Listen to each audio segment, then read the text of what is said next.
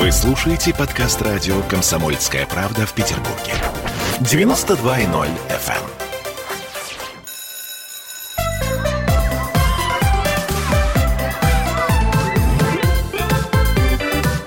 Родительский вопрос. 11.03 в Петербурге, и мы говорим о наших детях. А мы — это Ольга Маркина и Дмитрий Альшанский, психоаналитик. Дим, привет. Доброе утро. Я напомню, что мы в прямом эфире, что нам можно писать, звонить. Э, звонить можно по телефону. Нам прямо 655-5005, а также у нас есть э, WhatsApp и Viber. Плюс 7 931 398 92 92. Ну и, конечно же, никто не отменял трансляцию ВКонтакте. Вот, под ней вы можете задавать нам вопросы, и мы с удовольствием на них ответим. Сегодня мы будем говорить о ревности. Ну нет, не о той ревности, о которой вы подумали, а о ревности детской. А, когда мне было три года, моя мама сказала, как ты думаешь, кто лучше, братик или сестренка? На что я ей ответила, значит так, если вы кого-то родите, я просто уйду из дома в лес. И мои э, родители, очень где-то люди, почему-то послушали меня и не стали, так сказать, рожать еще ребенка. И вот теперь я очень переживаю по поводу своего этого шага. Ну, конечно, в три года я, наверное, мало чего соображала, но а, помню вот это вот свое ощущение, ощущение такой досады. Ну как так? Меня могут оставить ради какого-то другого ребенка, который еще непонятно какой будет. В общем, переживала я очень сильно. Поэтому у меня лично нет опыта э, общения с братом, сестрой, э, и я не очень себе представляю, как возможно любить двоих, троих, четверых, пятерых детей. А, дорогие друзья, если вы представляете, то пишите, мы сегодня попробуем эту тему раскрыть со всех сторон. Дим, я так понимаю, что ты тоже рос в семье один. А мне даже и не задавали такой вопрос, потому что очевидно было. Ага, понятно. То есть мы такие милые маленькие эгоисты. А потому что, да, птица-говорун стоит целого зоопарка. Никто даже не, не пытался меня подвинуть. Эм, ревность, что между детьми, что между братьями и сестрами, что между мужчиной и женщиной, это всегда про одно и то же. Это про что? Про то, что мое место займет кто-то другой. То есть ревность может быть не только э, к человеку, ревность может быть там профессиональная, какая угодно. То есть, видимо, э, такая вот э, корневая причина это неуверенность в себе, получается. Вот э, отличие ревности от зависти заключается в том, что зависть это про, про вещи, у него есть то, чего хочу я, а ревность это мое место заняли. И вот если мы посмотрим на любой конфликт, э, даже межнациональный, да, и межличностный, э, это всегда про то, что мое исконное, вот что-то у меня отняли. И вот мое место кто-то занял. Сейчас придет какой-то мальчик или девочка, и вот он будет главным ребенком в семье, он займет мое место. Это о чем говорит? Это говорит о том, что э, э, я своего места толком не ощущаю. Вот я ребенок в семье, а если второй будет, то что, меня вытеснят, что ли? Совсем не обязательно. Или если моя вторая половинка общается с кем-то там, с мальчиком или с девочкой, я что, оттесняюсь на задний план, получается, что ли, да? Это значит, что я вообще не уверен в своем месте. Да, и ты верно говоришь, это про неуверенность в самом себе. Но тут еще можно взять один э, интересный аспект, потому что, насколько я знаю, многие отцы как это не парадоксально, но тем не менее начинают ревновать к детям. То есть э, жена родила ребенка, и теперь все свое время, все свои силы и все, все, все, что у нее есть, она уделяет ребенку. А как же я? Ведь я же, я же, я же твой любимый, я же тот, кто. Это э, э, самая главная проблема вообще нашей цивилизации, Оля, понимаешь? Дети рожают детей. Вот, поэтому инфантильный мужчина, да, когда рожает ребенка, начинается ревность к ребенку, потому что как, я же тут лялечка, ты со мной должна нянчиться, уси-пуси, дергать за щечки меня. А тут кто... А, так, мало того, э, если э, у такого отца рождается еще и мальчик, который похож на него, естественно, еще и фамилию такую же носит, и твоя женщина начинает любить его. Я, кстати, знаю пример довольно печальный, когда человек в психушке просто оказался. Вот, эм, эм, будучи отцом маленького ребенка, которого они не нашли ничего лучше, как назвать еще тем же именем, что и папу. То есть типа Сан Саныч и прочее, да? Да, и это, это, э, это вообще твоя копия, э, и генетически, и символически, и имя такое же, и твоя женщина ушла к нему, и это как бы двойник.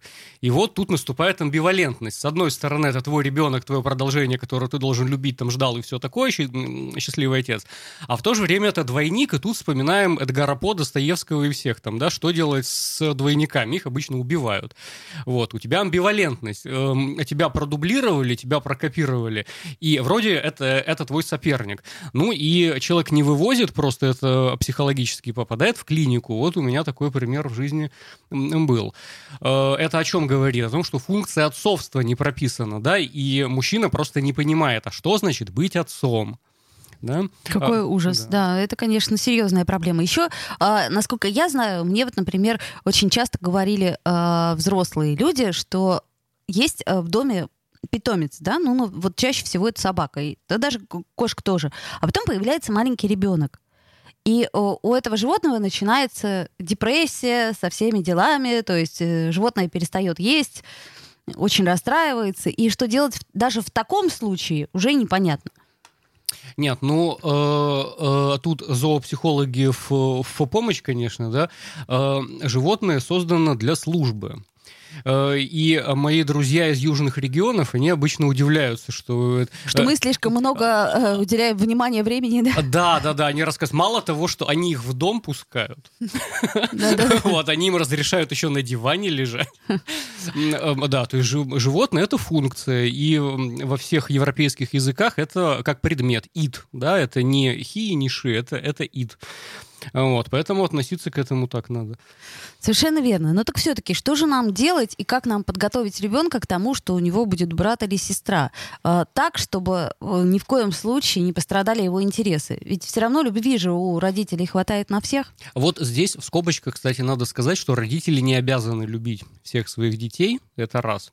Во-вторых, не обязаны всех любить одинаково. Уж этот э, совсем мертвый номер. Да, изображать, что я вот всех тут люблю одинаково. Такого не бывает.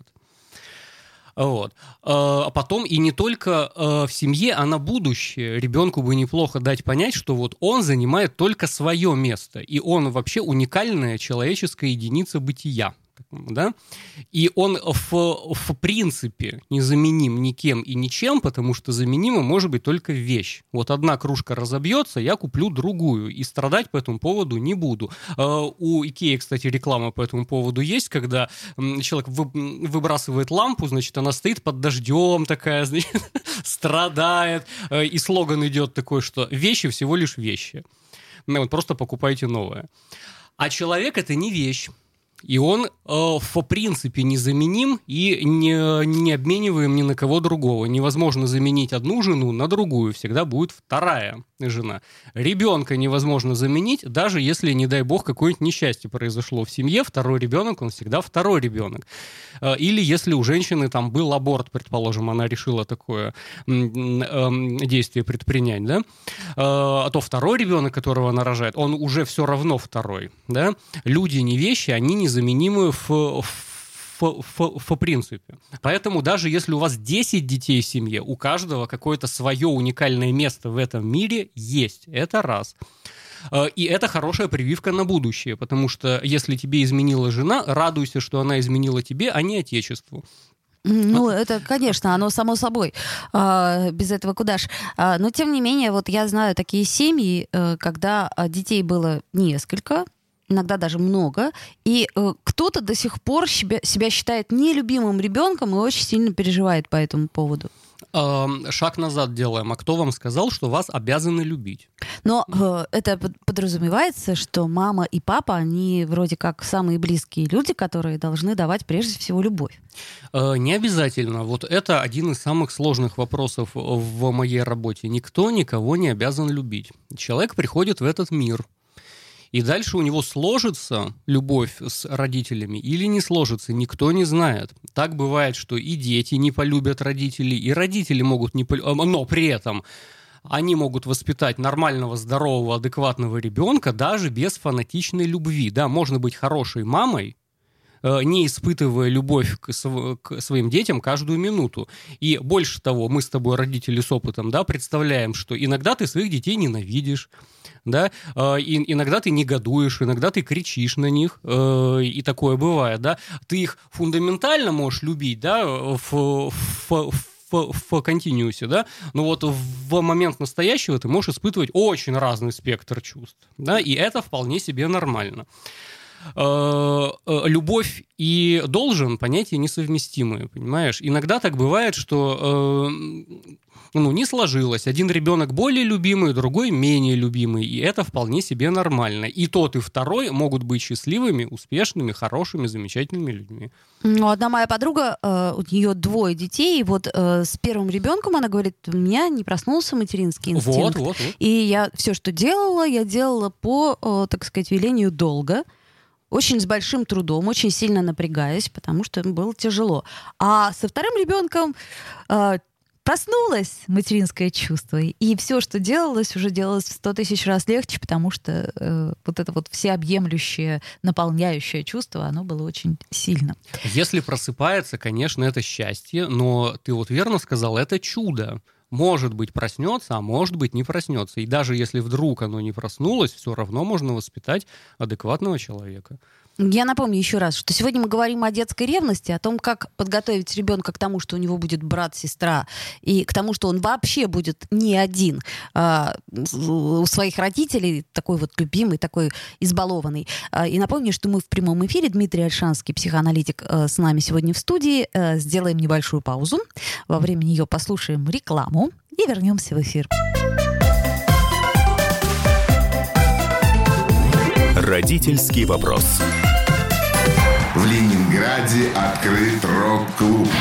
Рок-н-ролл жив пошли на работу к Борису Борисовичу Гребенщикову, и Борис Борисович сторожил эту баню. Первые рок-группы. Я говорю, а дай мне кассетку послушать. А я тебе, говорит, сейчас спою. И вот, видите, Цой мне одному, он мне поет все. Восьмиклассницу, гуляю. И меня уже так вставило. Первые фестивали. И там, и там был сидячий зал, и там, и там было жюри. Более того, жюри выдавало всякие грамоты и дипломы, которые впоследствии по жизни могли очень даже пригодиться и настоящий драйв 80-х. Часто это заканчивалось все визитом в милицию. Легенды и мифы Ленинградского рок-клуба. Каждую субботу в 21.00 на радио «Комсомольская правда» в Петербурге.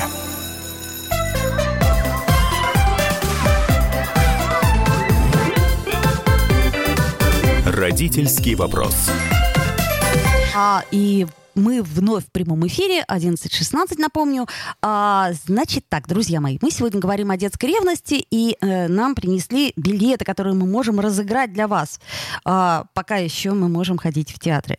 Это театр лицедеи. На 19-20 декабря мы разыгрываем билеты на спектакль «Шторм, гладь и бриз». Значит так, для того, чтобы получить билет, я думаю, что нужно оставить интересный комментарий. Мы вот так вот с Дмитрием Альшанским посоветовались и решили. У нас есть э, WhatsApp и Viber, плюс 7 931 398 92 92. Вы можете писать туда. А, комментарии, естественно, по сегодняшней теме. Мы говорим о ревности, о том, как вы с этим справлялись. Если у вас э, э, два и более ребенка, или вы были вторым третьим, четвертым, пятым, шестым ребенком в семье, то есть каким образом вы решали вопрос ревности. А, также у нас есть плеер ВКонтакте, под которым вы можете написать а, свое сообщение. Вот, мы ждем ваших а, ответов, и, а, соответственно, вы сможете пойти в театр 19-20 декабря «Шторм, гладь и бриз» в театре «Лицедеи». Вот, ну что ж, мы возвращаемся э, к любви и к ревности. Такая тема очень серьезная, любовь и ревность. Э, я бы сказала, даже глобальная и шекспировская. Сколько я помню вот этих вот всех прекрасных реклам, которые рекламируют детские памперсы, детское питание, а, всю вот эту вот красоту, каждый раз у матери такое счастливое, ухоженное лицо. Рядом чистый толстенький малыш в прекрасном памперсе бегает или лежит и улыбается парочкой зубов. И кажется, что так и должно быть. Точнее сказать, женщина, она а, предвкушает это счастье предвкушает его на протяжении беременности, настраивает себя. И вот получается, что когда ребенок рождается, вместо любви чаще всего некое отчаяние, потому что ты не высыпаешься, потому что у тебя болит грудь, потому что у тебя пропадает молоко, потому что у тебя куча проблем, которые ты совершенно не в состоянии решить. А вот эта вот картинка, вот этот прекрасный малыш с красивой ухоженной мамой, она как-то вот, э, знаете, как есть мем, ожидание и реальность. Вот здесь практически никогда не совпадают ожидания и реальность, и э, вот в этом вымышленном чу- чудесном мире никогда не бывает размазанного пюре по ковролину, например, а, а может быть и не пюре, а чего-нибудь другого, да. Э, и самая главная психологическая проблема-то в том, что огромное число женщин, они боятся стать плохой матерью. Я бы сказала так. э, Нет, наверное, ни одной женщины, женщины, которая э, спокойно говорит, э, я прекрасная мать. А, Мне да, таких не встречалось. А, а потому что не только масс-медиа, но тут еще и родственнички подключаются, которых эм, вовремя не, не успел отправить лесом, кстати говоря. Вот, и все начинают тебе говорить, как правильно, как что нужно. И вот здесь нужно иметь огромные психологические барьеры, чтобы все это фильтровать. Потому что сколько людей, столько и мнений, и любая бабушка в транспорте начинает тебе советы советовать. О, да. Вот. И э, тут нужно иметь, конечно, градацию посылов, потому что кого-то нужно посылать всерьез и надолго и далеко, а кого-то более, более-менее вежливо, если это родственники. Так. Э, Вот. Это для женщин основная проблема-то, как мне кажется, а не пресловутая там эм, послеродовая депрессия и все такое. Эм, Вот. Э, И опять же, опять же, вот раз мы про ревность говорим, э, Сперва э, всю свою жизнь ты был для себя главным персонажем, да, а тут оказывается, что какой-то ребенок, и э, ты ему принадлежишь, он полностью от тебя зависит, да, Э, и это была вообще часть тебя совсем недавно, а теперь оно отделилось, и это самостоятельная личность, ты должна его уважать, и со всех сторон тебе говорят, что ты все делаешь плохо, не по учебнику. Ты абсолютно не попадаешь вот в этот вымышленный мир из-за рекламы памперсов. Да и получается-то, что все вроде как делаешь-делаешь, а э, ожидания, опять же таки, вот вышел ты погулять в парк, казалось бы, ребенок должен уснуть, а он при этом кричит, и все бабушки окрестные делают тебе замечания, что ты не умеешь, что ты не справляешься, что зачем ты вообще его родила, и так далее, и тому подобное. И постоянное вот это вот чувство неудовлетворенности, а теперь я представляю еще Слушайте, это мы не к тому, что детей рожать не надо. Нужно, конечно. Это я просто к тому, что а, хорошо бы снять а, розовые очки или хотя бы приподнять их. Так вот, а с тобой еще рядом идет, например, твой четырехлетний сын, который говорит, мама, мама, ну уже когда мы пойдем домой? Мама, мама, ну давай ты мне купишь это. И ты понимаешь, что да, я плохая мать. Э, ну, вот еще раз скажу, здесь нужны психологические барьеры. У меня в жизни был такой эпизод, что мы однажды ехали на поезде, и примерно вот года, года два-три было ребеночку, он начал орать. Ну, по, по поводу чего, чего-то там, значит, жизнь не удалась, как обычно, начинает орать. И ко мне начинают ходить делегации со всего поезда, из соседних купе, которые, значит, говорят, да что же это такое, папаша не может угомонить своего ребенка, где ваша мать, а что же вы делаете, мы тут все уже с ума сходим, он кричит полчаса, значит, не прерываясь, у нас нервная система, бла-бла-бла. Мы сейчас позовем начальника поезда э, и вас высадят просто. Вот, приходит начальник поезда, адекватная тетенька, вот, которая на все это посмотрела. Я говорю, пожалуйста, можете применить любые педагогические методы сейчас. Вот. Она посмотрела, пожала мне руку и ушла. Вот. Значит, он кричал, а, а- а я о себе столько нового узнал в этот день. Ну, Просто вот все Но главное- пришли мне и высказались. Главное, что не, нечего было детей заводить, раз вы, так сказать, это делать не умеете. Вот, мне было высказано, что я, значит, ужасный отец, что я садист и гестапо, что я тут всех их, да, вот, мучаю. Но, когда он уснул, через часа полтора, ко мне эти же самые делегации стали ходить и говорить, святой отец, если бы мой муж вот так вот мог, а вы это все вынесли и вытерпели. Э, И все вот эти же люди, которые полчаса назад меня последними словами крыли, они стали меня благодарить. Вот это выдержка, стали говорить они. Вот вы, вы настоящего мужика воспитываете, потому что вот он понимает, что не прогнулся ни в чем. Вот. Э, Это я э, не э, к тому, чтобы хвастаться, а к тому, что нужно проводить границы.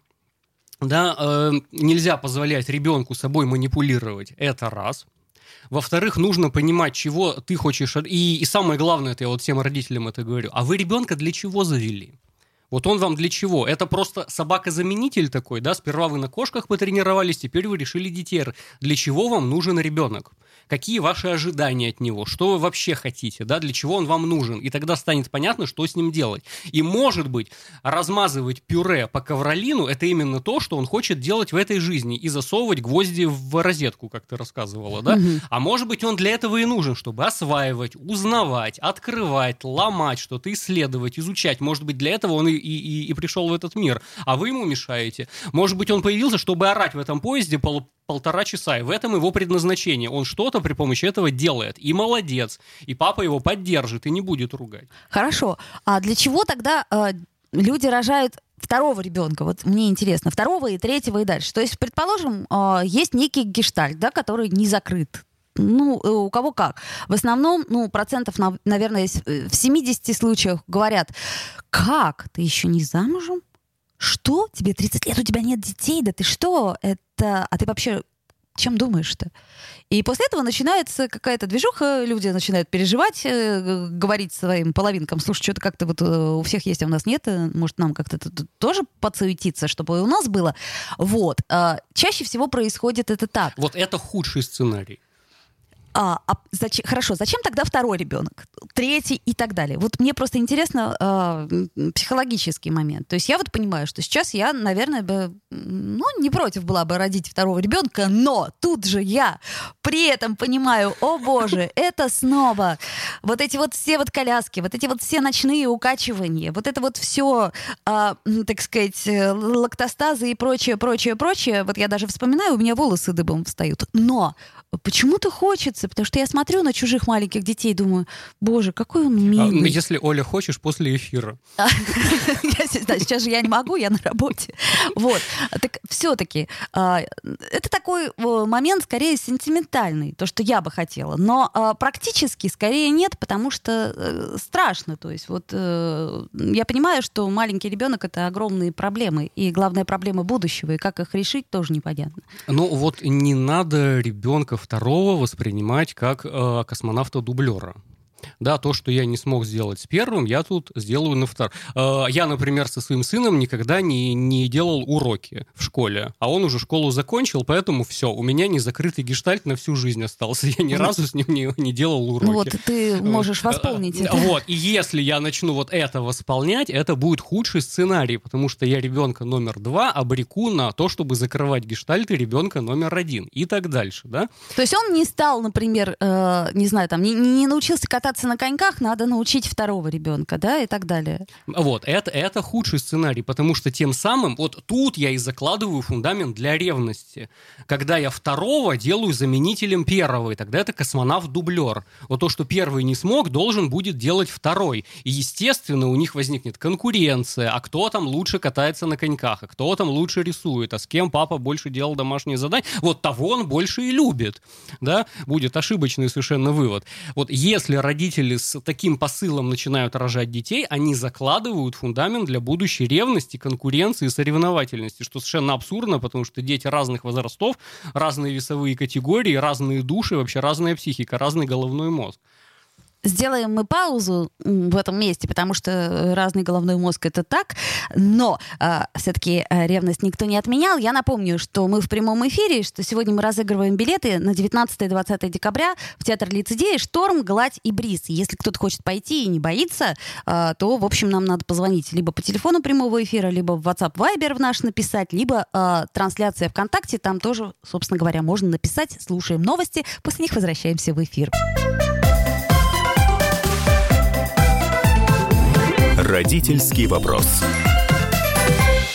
Когда градус эмоций в мире стремится к своему историческому максимуму. Когда каждый день — это война и мир в одном флаконе. Когда одной искры достаточно для пожара планетарного масштаба. В такое время нельзя оставаться спокойными и равнодушными. На радио «Комсомольская правда» стартовал сезон высокого напряжения. Новости со скоростью телеграм-каналов. Эмоции на грани дозволенного. Гости с Олимпа и со дна. Только высокое напряжение спасет мир. Разряд.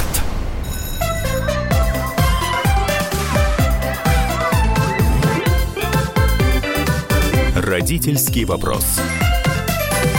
11.33 в Петербурге. Мы возвращаемся в студию и продолжаем наш разговор о ревности. О том, как жил ты, жил хороший, такой милый, чудесный, и вдруг появляется э, второй ребенок, третий ребенок, и все меньше и меньше внимания уделяет тебе мама. А, как с этим справиться? Ну, наверное, непросто. А, для чего люди рожают второго, третьего, четвертого, пятого ребенка, а, мне непонятно. То есть я понимаю посыл, но я, как, поскольку у меня нету опыта, а, например, братьев-сестер, то я не очень понимаю, как это вот, так сказать, расти вместе с кем-то. Как ты думаешь, а, Дима, а, напомню, что Дмитрий Альшанский у нас в студии, психоаналитик, все-таки каким образом нам смягчить и каким образом нам, так сказать, повысить ценность э, каждого ребенка для того, чтобы не было вот этого внутреннего конфликта и разрыва. Ты говоришь о том, что никто никого не, не обязан любить. Оно, с одной стороны, так. Но, с другой стороны, а, человеку, мне кажется, любимому и уверенному в себе, а, ну, это некая такая прививка и иммунитет. Как мы говорим, что когда нам очень плохо, мы возвращаемся в детство для того, чтобы взять оттуда что-то доброе и что-то такое, что дает нам ощущение а, стены за спиной. А, тут несколько сразу вопросов. Да? Э, добрых чувств много, и не обязательно свет клином сходится на любви. И еще раз повторю, если вдруг это возникло, то это прекрасно и это замечательно. Но если это не возникло, не надо из пальца это высасывать и изображать да, любовь, которой нет. Вот это хуже всего, когда родитель изображает, что он ребенка любит, стиснув зубы, и ребенок усваивает модель любви вот так вот да, то есть это фантик любви, а внутри пустота, например, да, и в дальнейшей жизни, естественно, ему это все, э, многие отношения испортят. Э, э, потому что он любовью просто называет варить кашу, например да, э, и... То есть мы должны разделить, я так понимаю, э, любовь и заботу? Да, или... конечно, это разные вещи совершенно, да. И э, я вот недавно в, в Инстаграме написал, что общество потребления строится на, на том, что знак равенства стоит между любовью и дарением подарков. Да, вот если любишь, то дари подарки. И мне на это прекрасный комментарий написали, что многие родители вас воспринимают под подарки как откуп от детей. Так это вот просто адский ад, если вы дарите подарки не от чистого сердца, а потому что это ваши психологические проблемы таким образом удовлетворяют.